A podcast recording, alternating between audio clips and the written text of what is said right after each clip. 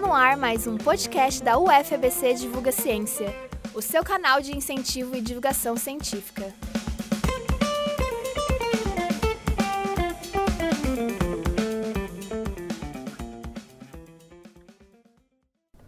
É, eu sou o Felipe, eu sou bolsista do blog que tem um propósito de divulgar ciência. Também sou aluno da Universidade Federal do ABC. Eu estou aqui com a professora Medeia, né, que é professora da mesma instituição. Eu queria que você se apresentasse, professora, falasse um pouco sobre você, a sua carreira acadêmica.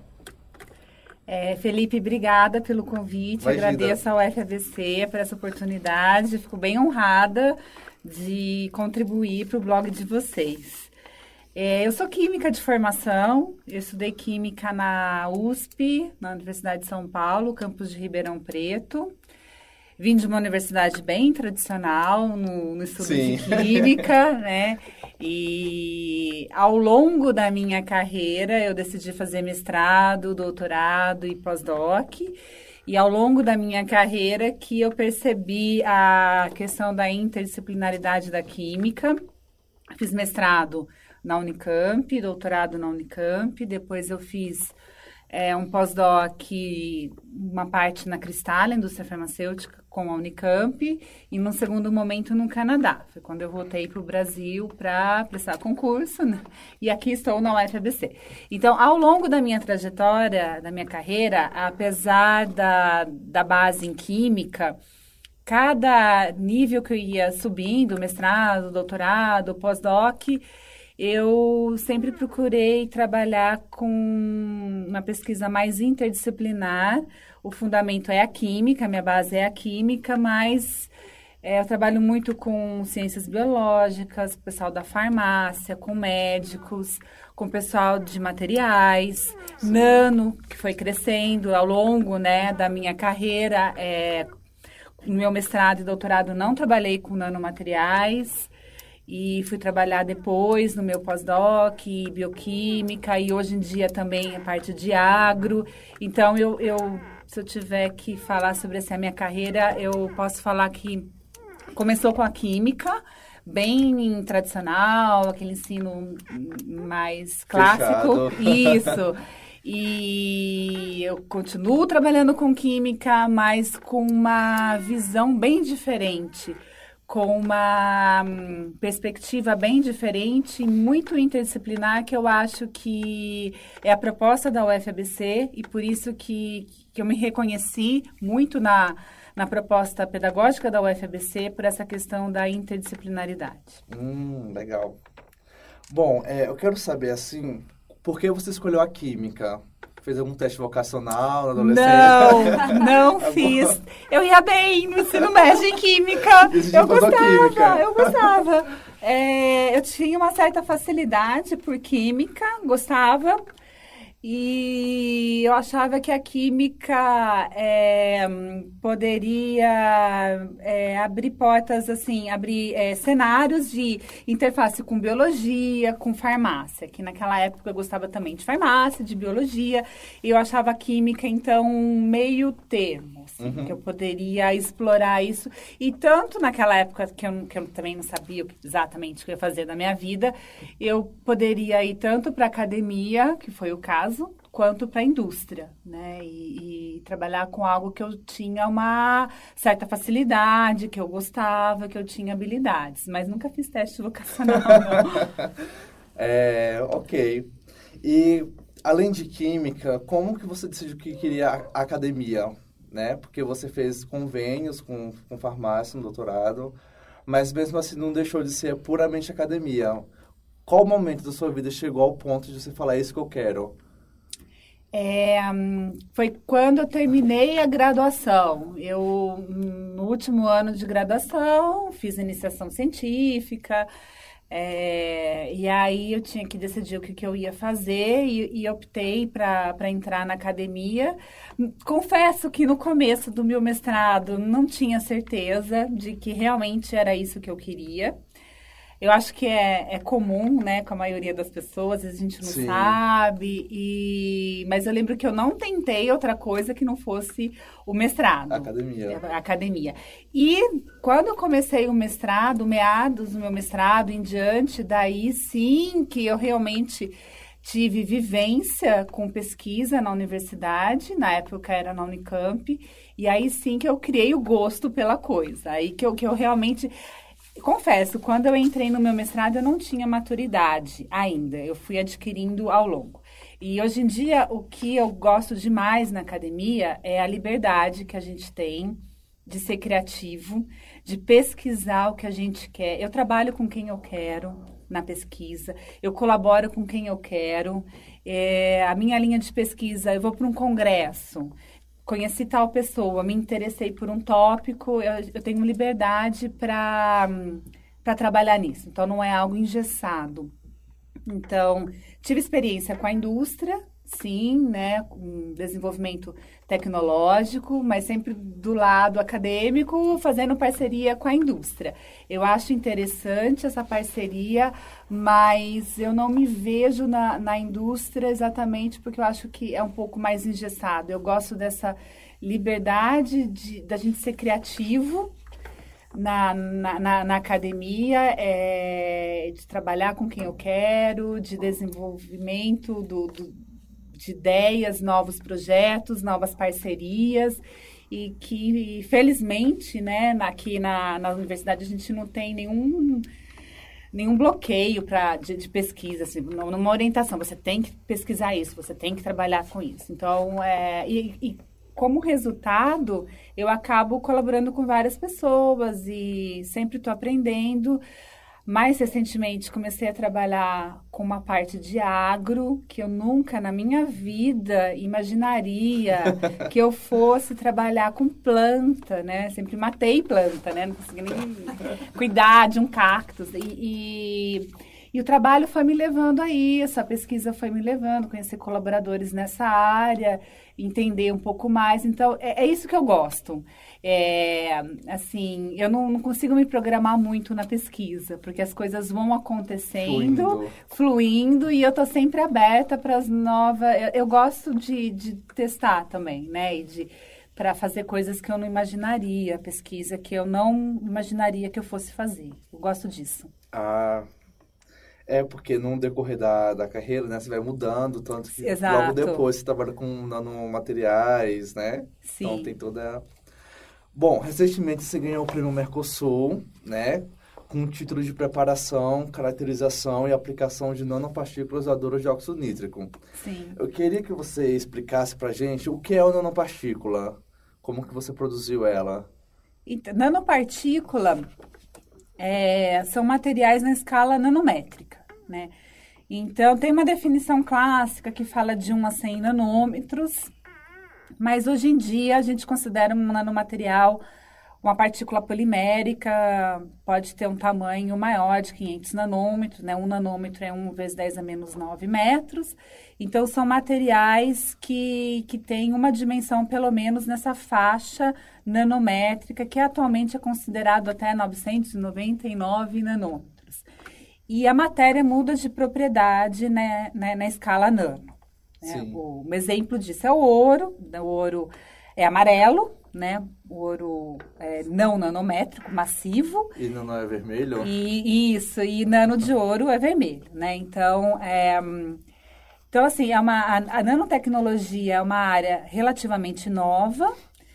E, por exemplo, na minha graduação não se falava, né? Eu não, eu não tive nenhuma disciplina de nanotecnologia na minha graduação, então é uma área nova absolutamente interdisciplinar. E, e eu tive que aprender muita coisa, porque eu não tive formação em nano. Eu não fiz meu mestrado e doutorado com nano, eu fui trabalhar depois no meu pós-doc e quando eu entrei na universidade com nano. Então, é todo um universo, a gente tem uma série de nanomateriais. Eu trabalho com nanopartículas poliméricas de quitosana, de alginato, que são biodegradáveis, biocompatíveis e com as nanopartículas metálicas, como por exemplo a prata, o óxido de ferro. A gente sintetiza esses materiais, então eu, os meus alunos a maioria é de formação em química, e a gente sintetiza isso no laboratório, ou de métodos a partir de métodos químicos, ou a partir de métodos biológicos. É, se eu te falar, não sei se você sabe, mas um chá, você faz um, um chá, chá verde. Você consegue fazer uma nanopartícula de prata, Nossa, sério? colocando nitrato de prata num, num extrato de chá. Né? Então, são métodos químicos e biológicos. Então, eu procuro é, trabalhar com métodos verdes, né? Química verde, métodos que não usam solvente orgânico, todo esse apelo também de sustentabilidade para preparar esses materiais, caracterizar e aplicar. Hum, legal. Bom, eu queria entender também é, a respeito do óxido nítrico. Sim. Por que óxido nítrico? Né? Elas têm alguma função importante?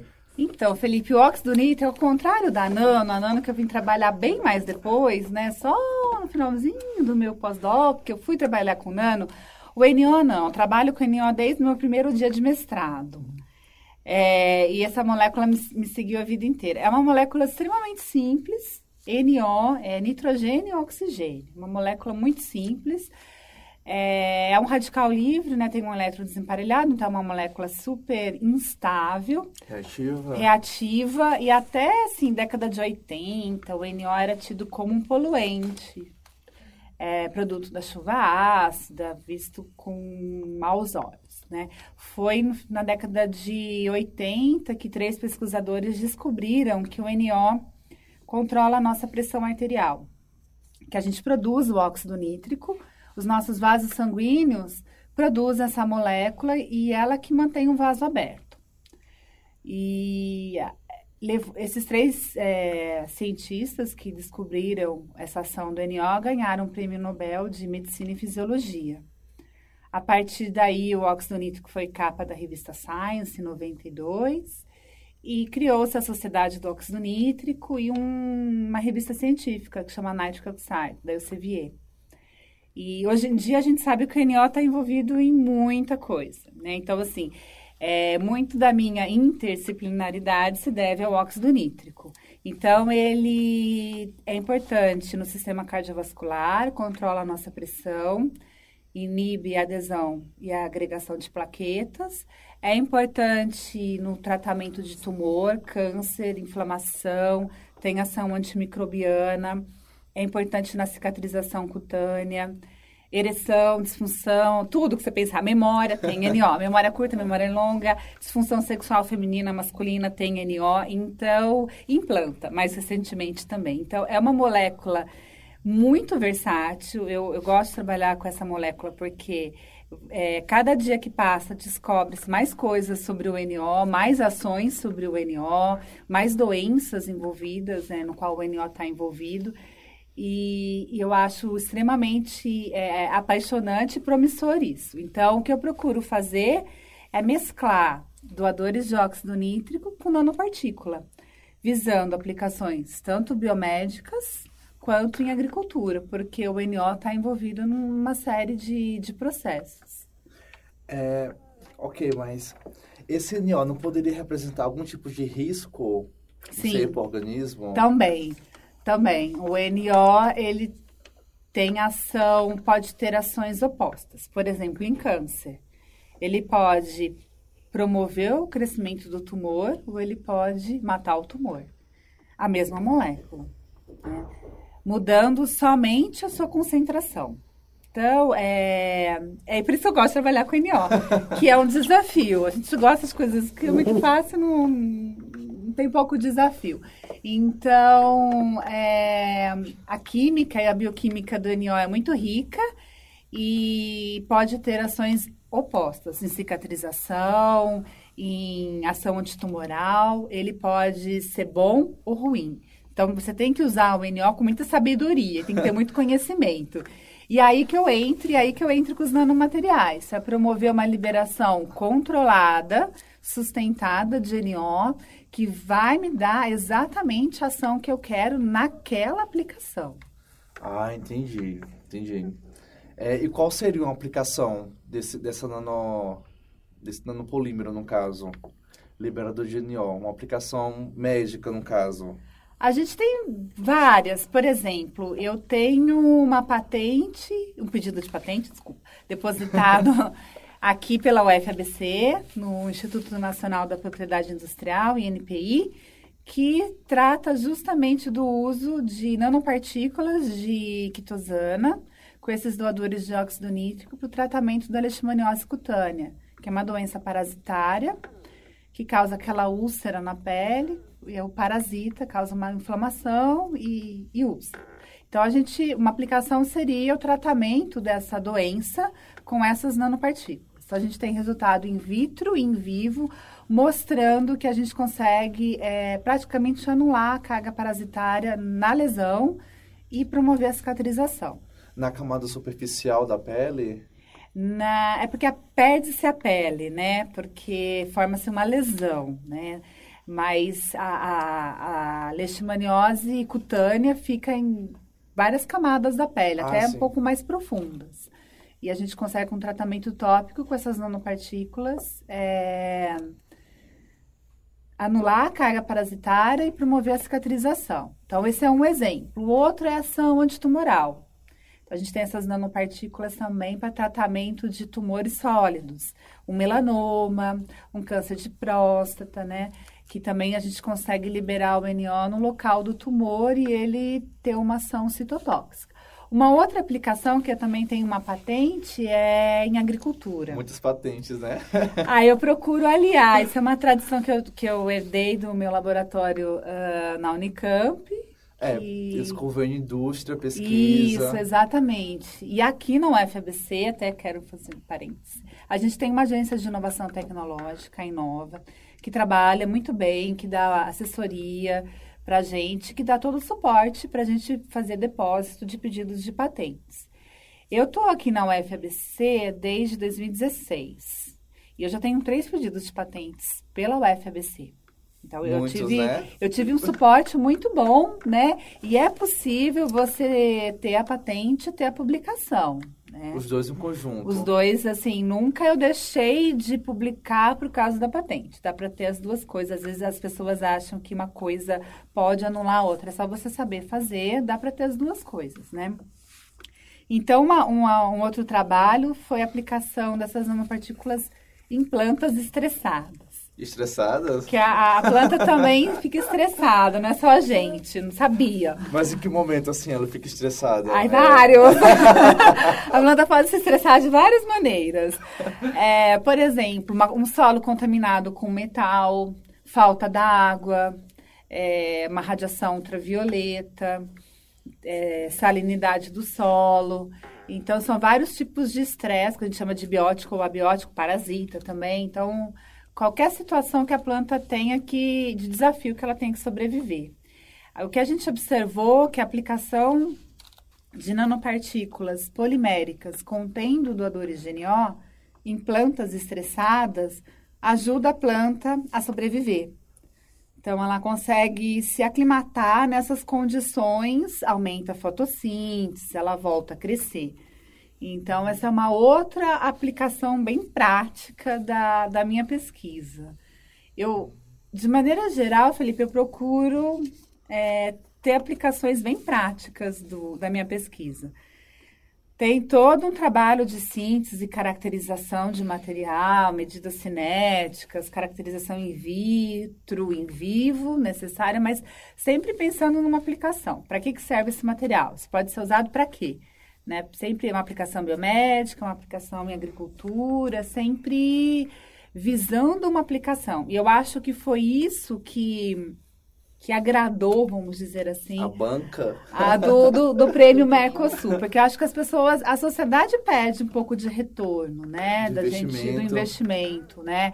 Eu acho que é interessante quando você fala que você está pesquisando, é, estratégias para melhorar diagnóstico, tratamento, para melhorar a vida das pessoas, né? E dentro do possível, na minha pesquisa, eu procuro casar essas duas coisas, a química básica com uma aplicação, isso, com um plus, que é uma aplicação. E acho que estou tendo sucesso, assim, é, dentro é, do possível. Tá sim.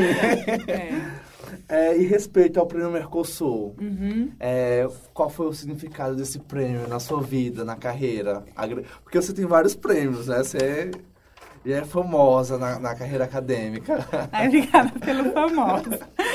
O, esse prêmio eu realmente não esperava ganhar. Não esperava, porque assim, não Mas esperava. São não os esperava. melhores prêmios que a gente nunca No- espera pois bem. é, é, exato. Eu mandei há muito tempo atrás, acho que foi no começo do ano que eu mandei.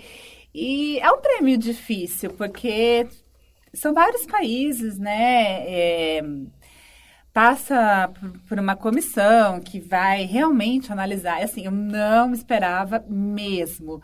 E quando eu fiquei sabendo, é, eu fiquei muito feliz, claro, fiquei surpresa, fiquei muito feliz, porque significa muito, sabe? É um. Eu trabalho bastante. Os meus alunos, quem trabalha comigo, os meus colaboradores sabem disso. Eu trabalho bastante. Eu tenho uma carga de trabalho bem, bem pesada. Bem densa. Eu gosto do que eu faço, eu me cobro, eu sou exigente comigo, consequentemente com as pessoas que trabalham comigo. isso com os alunos. tabela. É, então, assim, para criar um, realmente um time legal. E quando vem esse tipo de reconhecimento, que dá uma certa visibilidade, é, eu acho que é um retorno, primeiro, para mim e para o meu grupo, para os meus alunos, para os meus colaboradores, para a minha instituição. Eu, eu gostei de, de. Eu tive a oportunidade de ir para Brasília pela primeira vez na minha vida, de conhecer o Ministério de Ciência e Tecnologia, de é, conversar com as pessoas é, lá e, e pessoas é, do Ministério, é, pessoas de outros países do Mercosul, autoridades, né, pessoas do, do CNPq, enfim, e, e destacar exatamente a importância da, de verba para pesquisa, até de fazer Sim, um apelo. É, prin- socorro. é lógico, é, é, aproveitei essa oportunidade para chamar a atenção que no, no- no comprometimento do país em, investimento em ciência e tecnologia, Sim. e principalmente, ma- maior apelo, alunos de pós-graduação. Porque é, são os meus alunos de graduação, e principalmente de pós, que que estão no laboratório, que realmente fazem o trabalho.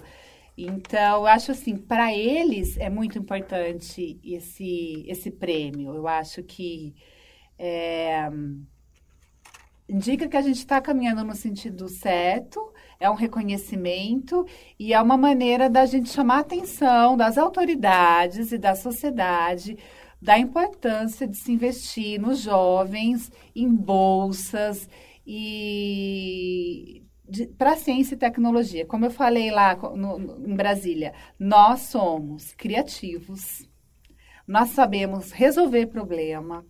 Então, é, vale a pena apostar na gente. Falta é impulso, né? Só tá é, faltando- isso, isso. E a gente faz tanto com tão pouco, eu acho que a gente tem um, um plus aí, um mérito a mais, com certeza. Com certeza. É, Eu só quero saber uma, uma etapa, o que você acha da divulgação científica, principalmente na época atual, né? Tá crescendo os movimentos anti-ciência. Qual a sua opinião a respeito da divulgação científica e a respeito desses movimentos que tentam negar o conhecimento científico?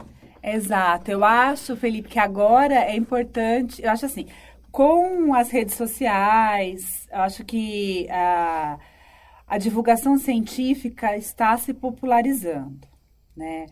É, artigo científico lê quem faz ciência. A gente não vai esperar que, por exemplo, a minha mãe leia os meus artigos, né? Isso, é, a probabilidade disso acontecer é muito baixa. Mas estão crescendo os movimentos, assim como está crescendo o movimento anti-ciência, né? Antivacina, É, anti- isso, antivacina que a gente observa. Eu acho que nós também, e vocês são um exemplo disso, e eu até parabenizo vocês, pela divulgação científica. Então, eu acho que a gente tem que atingir a sociedade.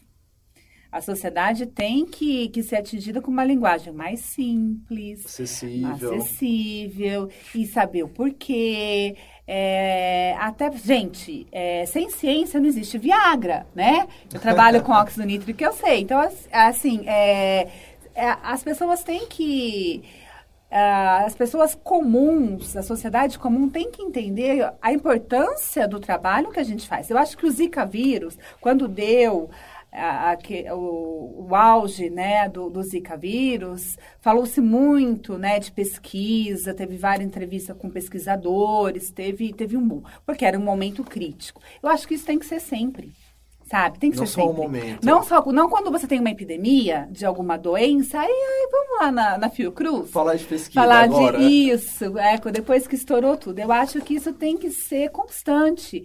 E esses sites e blogs de divulgação e popularização da ciência é absolutamente importante. Né? Então, você atingir, eu acho que o mais difícil é você explicar o que você faz para uma pessoa comum, né?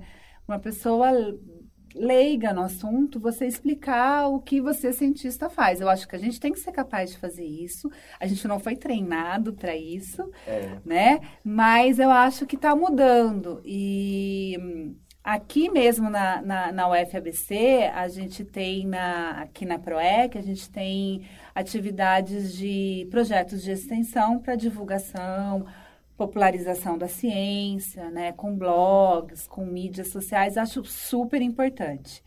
E ainda mais quando a gente tem um, uma pesquisa voltada para a sociedade, onde a gente fala assim, ó, é câncer. As pessoas entendem, isso aqui vai ajudar na leishmaniose, isso aqui vai ajudar no tratamento de câncer, isso aqui vai ajudar contra uma bactéria, né, contra doenças, contra uma planta que está morrendo de é, seca, né? São, são problemas do nosso dia a dia. Sim. Então, eu acho super importante, nesse ponto, eu acho que a UFABC está mais avançada do que as outras universidades em, em, termos de divulgação e popularização da ciência. Lógico que isso pode e deve ser otimizado, mas como eu venho de universidades bem tradicionais, eu, eu sinto na UFABC um olhar mais moderno e mais crítico sobre, sobre esse assunto.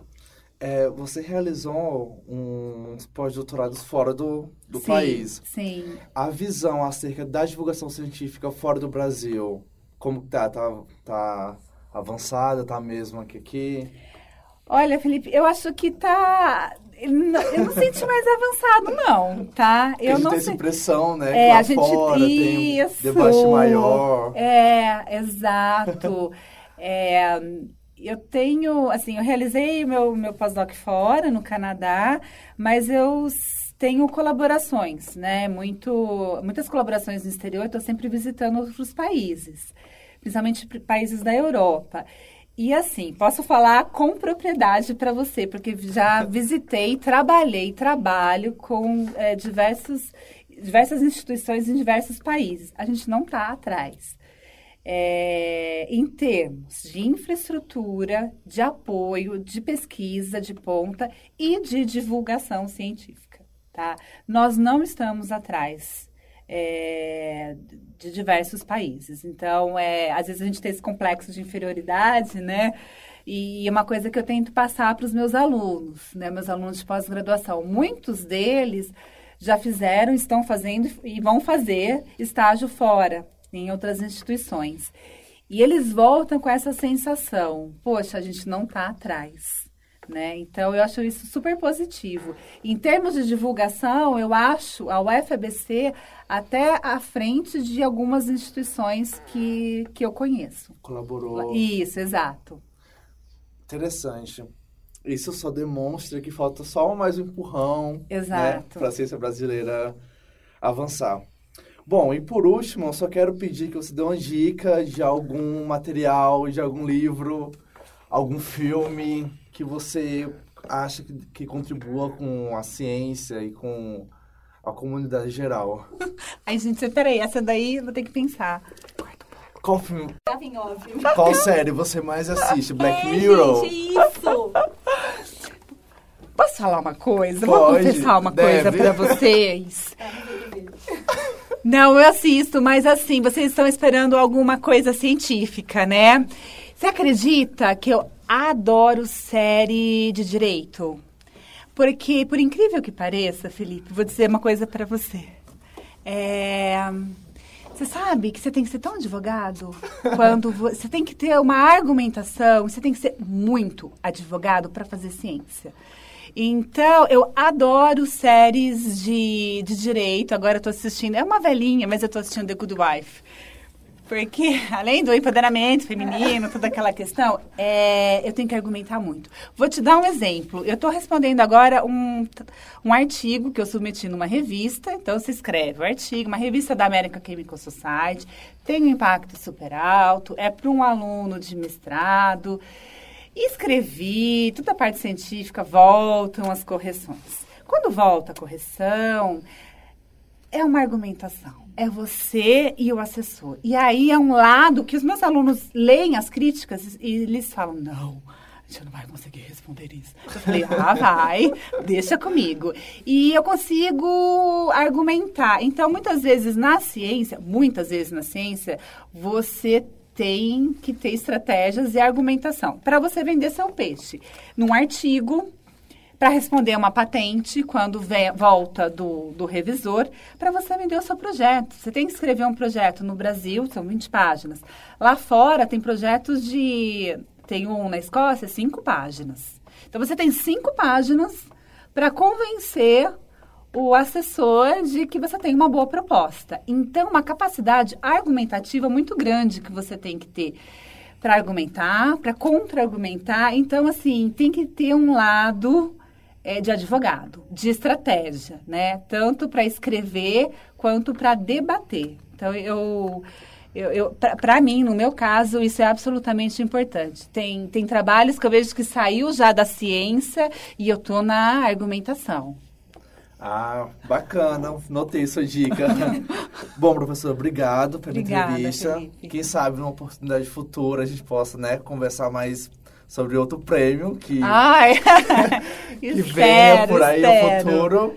Bom, e é isso. Obrigada. Eu que agradeço pela oportunidade e principalmente pela iniciativa de vocês todos que que tem um desafio, mas assim, vocês estão indo no caminho certo e saibam que vocês não estão atrás de universidades de ponta fora do Brasil. Bom saber.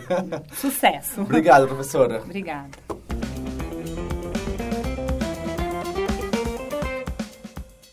Ficha técnica: entrevistadores Felipe, entrevistado professora Medeia Barose, técnico de som Bruna de Souza, Mirtz Ribeiro, música Breeds Dan Lebovitz.